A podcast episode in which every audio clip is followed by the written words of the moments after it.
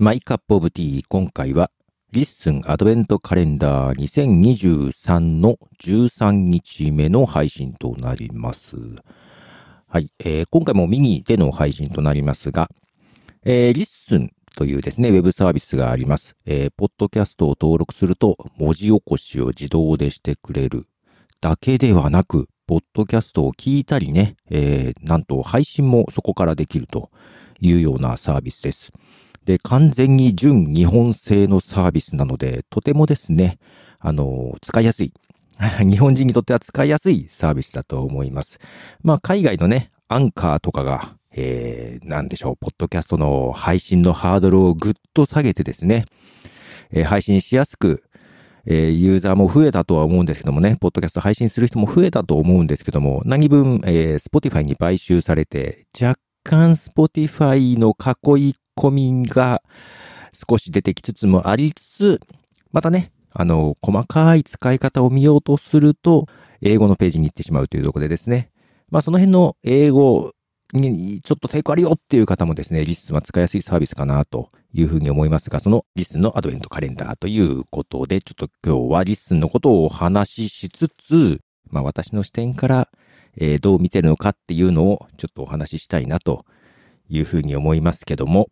えー、そもそも LISTEN はですね、はてなの創業者である近藤淳也さんがですね、えー、作ってくれたサービスですが、正式リリースは6月21日から開始ですが、実はその前の4月20日からベータリリースが行われています。まあ、その少し前にですね、えー、おっさん FM のクリスさん、今の現株式会社はてなの社長でもあるクリスさんからですね、えー、教えていただきまして、今こういうサービスを近藤さんが作っているんですけど、興味があれば試してみませんかっていうね、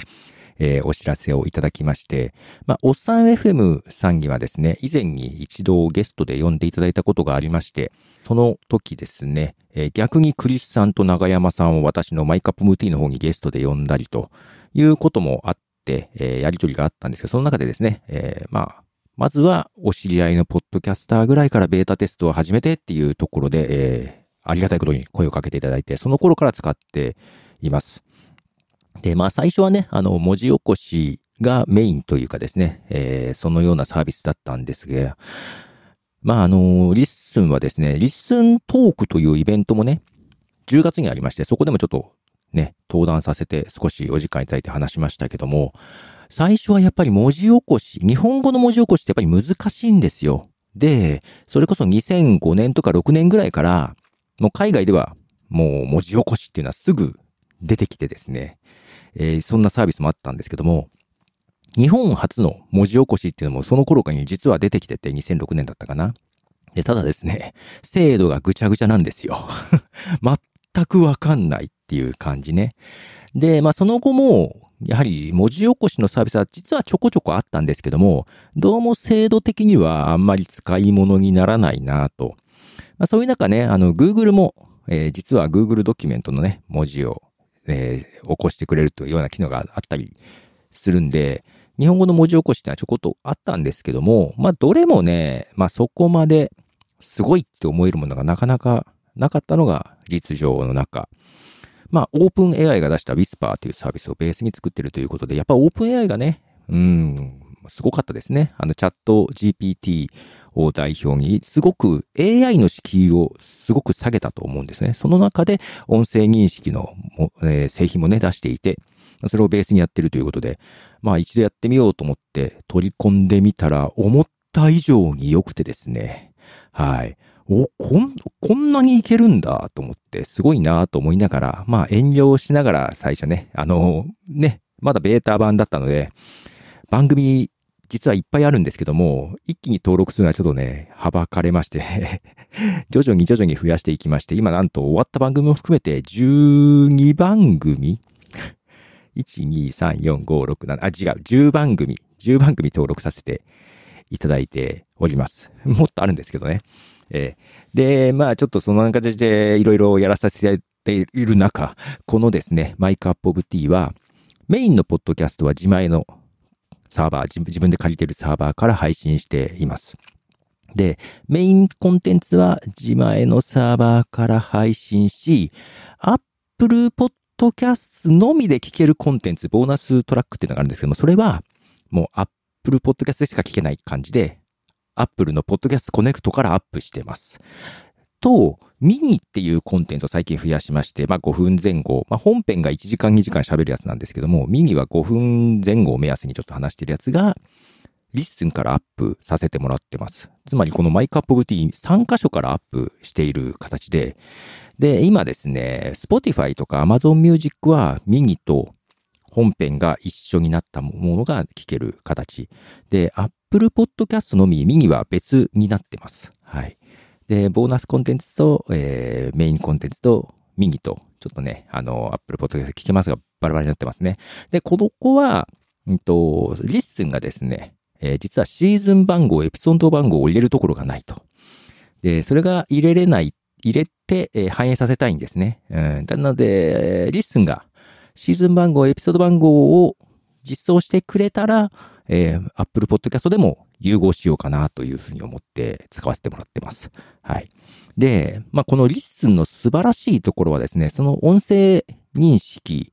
だけではなく、あの、何よりもですね、開発のスピードですね。いや、全然人員は少ない。ほとんど近藤さんじゃないかなと思ってるんですけど、人員が少ないはずなんですけども、もう日々日々バージョンアップをしていくと。で、やっぱり一番大きなのが Discord のコミュニティですね。 Discord でコミュニティを作っていただいて、そこでの意見をどんどん吸い上げて、どんどん実装していくと、このスピード感。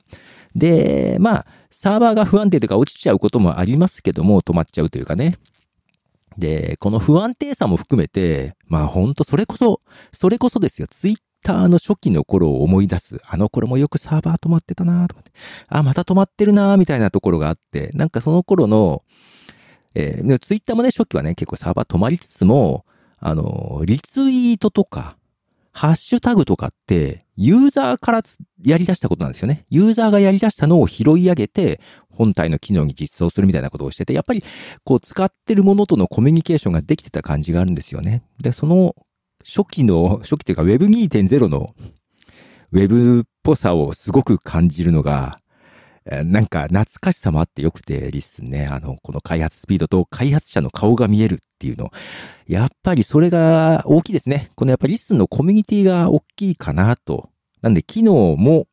いろいろ実装されているんですけども、まあ、それよりも、このコミュニティがいろいろあるのがいいなというのが一番の感想で、もう本当感謝でしかないです。こういう遊び場というかね。えー、ただね、このウェブブラウザーで今聞ける形でアプリがないっていうところはあるんですね。あのー、スマホのウェブブラウザーで聞くと、やっぱりちょっと聞きにくい部分、なんか連続再生がうまくしてくれなかったり、ね、あの、なんか途中で再生止まったりとかあるので、あまあ、ただ、ヒロヒロシさんも話されてましたけども、RSS をちゃんと出してくれてるんで、うん。それこそ私みたいなやつは3個ですかね。オリジナルの RSS と、 LISTEN にアップした音源だけの RSS、それとガチャンコした RSS と3個出してくれてます。なので、選んでですね、好きなポッドキャストアプリで聞けると。まあ、好きなポッドキャストアプリといっても、Spotify とか Amazon Music は RSS を取り込む機能がないのでね。あの、あと YouTube Music もね。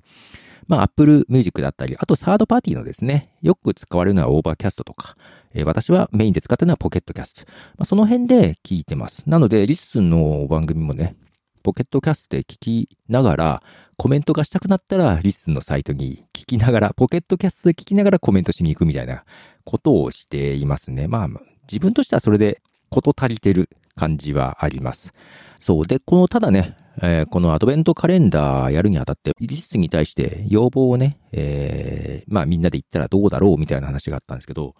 あのー、正直、十分、ここまでやってくれると十分だなっていうのがあったんですね。で、今まで、ただ今までね、こういうウェブサービスでポッドキャストが聞ける、要はいわゆるポッドキャストアプリとか、アップルポッドキャストとかでは、エピソードごとにコメントができなかったりね、反応がしにくかったりとかいう不満はあったんですけども、海外のウェブサービスではですね、ブラウザーベースのサービスってあったんですよ。アプリもあったりもしますけども、例えばブレーカーっていうサービスね、これはちょっと終わっちゃったんですけども、ブレーカーっていうサービスは、えー、エピソードごとにいいねをつけたりね、コメントが書いたりできるもの。あとで今ですと、えー、 Podchaser っていうサービスとか、えー、 Goodpods とかいうサービスがね、もともとはアプリ、 Goodpods とかはアプリだけだったんですけども、ウェブブラウザーでも聞いたり、えー、コメントしたりとかできるようになったんですけども、そのようなサービスがあって、それもね、前から使ってるんですけども、何分英語のサービスで日本のユーザーがほとんどいないみたいな感じ。で、日本のユーザーがこういうのに増えるといいんだけどなぁと思いながらなかなか増えないっていう感じだったんですけども、まさか日本からそういうサービスが出てくると思わなくて、日本からできた LISTEN はもうほとんどが日本のユーザーなので、もう面白いです。まあ今までなんで海外からしか出てこなかったのかなという不満が一気に解消された感じで、もう感謝でしかないので、特に機能的なのは、もうもう本当にもうできる範囲でやっていただければいいかなと。今でも十分の開発スピードなんで、それこそ Goodpods とか Podchaser とかそんなに機能バンバンバンバン増えないからね。うん、徐々には増えてるけど、全然開発スピードで言ったら、 LISTEN すごいなと思っていてですね、本当ありがとうございますというとこなんですけども、まあ一つだけ、あのー、まあちょっと要望と言ったら変ですけども言うと、えっ、ー、とね、どちらかというとスマホよりも Mac、まあパソコンでですね、聞くことの方が多いんですね。で、その時に LISTEN で再生してると、まあ再生されますよね。で、聞きながら違うページとかリンクをたどってね、 LISTEN 上の違うページに行くと再生止まっちゃうんですよね。うん。で、これが、まあ、例えばあの音楽サービスの SoundCloud とか、えー、 Jamendo みたいな音楽サービスだったりすると、ページいろいろ、サイト内をいろいろブラウジングしても再生が止まらないんですよね。で、さっき言った、 Podchaser とか Goodpods とかもサイト上で聞けるんですけども、画面が移っても再生は止まらないんですよ。ずっと下に再生プレイヤーが出てきてて。これがね、なんかいつか実装されるといいなぁと、そうするとパソコンで聞くのが快適になるなぁと思っているので、まあ、ただちょっとどういう仕組みでやってるのかね、はっきりちょっと私も分かってないので、フレームでやってんのかな？ちょっとわかんないので、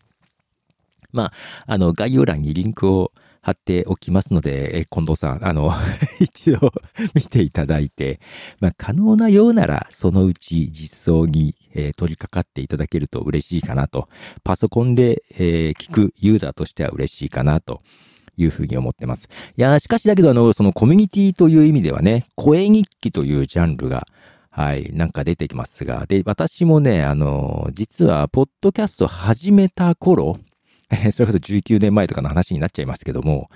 えっ、とね、やっぱり声日記に近い感覚でやってたんですね。ただ、スマホがない時代だったので、えー、ガラケーであったりとか、ボイスレコーダーみたいなものに録音してね、で、仕事の合間とか、えー、外歩きながらか、えー、営業車の中、車の中で録音したりとか、で、公園でね、昼休みに公園でベンチに座って収録したりとかしてたんですけども、で、1日収録、次の日に編集して、まあ、次の日に配信みたいな、なんか3日に1回ぐらいのペース、うん、頑張って連続の時もありましたけど、3日に1回ぐらいのペースで、えー、最初の1、2年は配信してたんですね。で、その時は、やっぱりポッドキャストやる人は、いわゆるラジオっぽい番組をやる人もいて、あとラジオに憧れてみたいな人もいたんですけども、自分はもっと日常の音声ブログと捉えてたので、まあブログ的なというか日常のことを、今までテキストで書いてたことを話していたっていうところがあって、で、どちらかというと少数派だったとは思うんですけども、ただ、私だけがやってたわけじゃなくて、やっぱりそういう人が何人かいて、で、日本中のあちこちでね、一人喋りで日々の日常を簡単なものを喋るっていうの。そういう人たちの、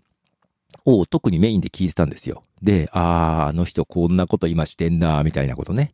で、今でも、うんと、そういう人たちで、もう更新頻度はだいぶ落ちてるんですけども、それこそ1年に1回2回しか更新しないっていう人もいるんだけど、だけどその人たちのずっと長年聞いてるので、そのゆるいコミュニティがね、その今の声日記はね、すごく毎日とか配信されてるんで、ペース早いですけども、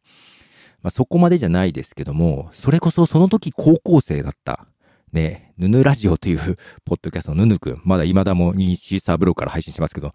ヌヌラジオなんかは、やり始めた頃高校生だったんですよ。で、高校生で、聞いてて大学生になって、で、えー、引っ越ししたんだったかな？確か引っ越しもして働くようにもなって、で、結婚して、えー、お子さんが生まれ、で、最近では仕事場で僕ごたごたもあり、けど仕事場でね、責任者になり、えー、責任者になった彼がですね、えー、あらぬ噂を立てられて、不倫疑惑を持ちかけられて困ってるみたいな話をしてるのをずっと聞いてるのね。いや、その人の人生をずっと追っかけてる感じなんですよ。いや、だからこの、なんでしょう、声日記みたいなもの、だからずっとそんな感じでやってたので、まあそういうのがもっと広まってて面白いな。いろんな人のいろんな人生が聞けるのが面白いなと思っているんですけども。まあ、なんでね、皆さんもね、あの、まあペース早いですけども、ペース落としてでもね、続けてほしいなというところがあるのと、自分がやった時はだから、本当に、あれですよ、スマホがない時代でもありましたから、録音してね、それを Mac に取り込んで、で、編集して配信って結構大変だったんで、だいたい3日に1回ぐらいでしたけども、本当にあの頃にこのね、今の環境が、スマホがあったりとか、それこそブラウザーで録音できるようになりましたからね。そういうのがあればね、いや、そういう意味じゃ技術、技術の進歩、素晴らしいなと。で、ね、それに果敢にいろいろ機能をね、取り込んでいってくれる LISTEN さんにですね、えー、感謝しております。引き続き使わせていただければなというふうに思っております。ということで、えー、アドベントカレンダー13日目の配信でした。では、ポトフでした。じゃあね。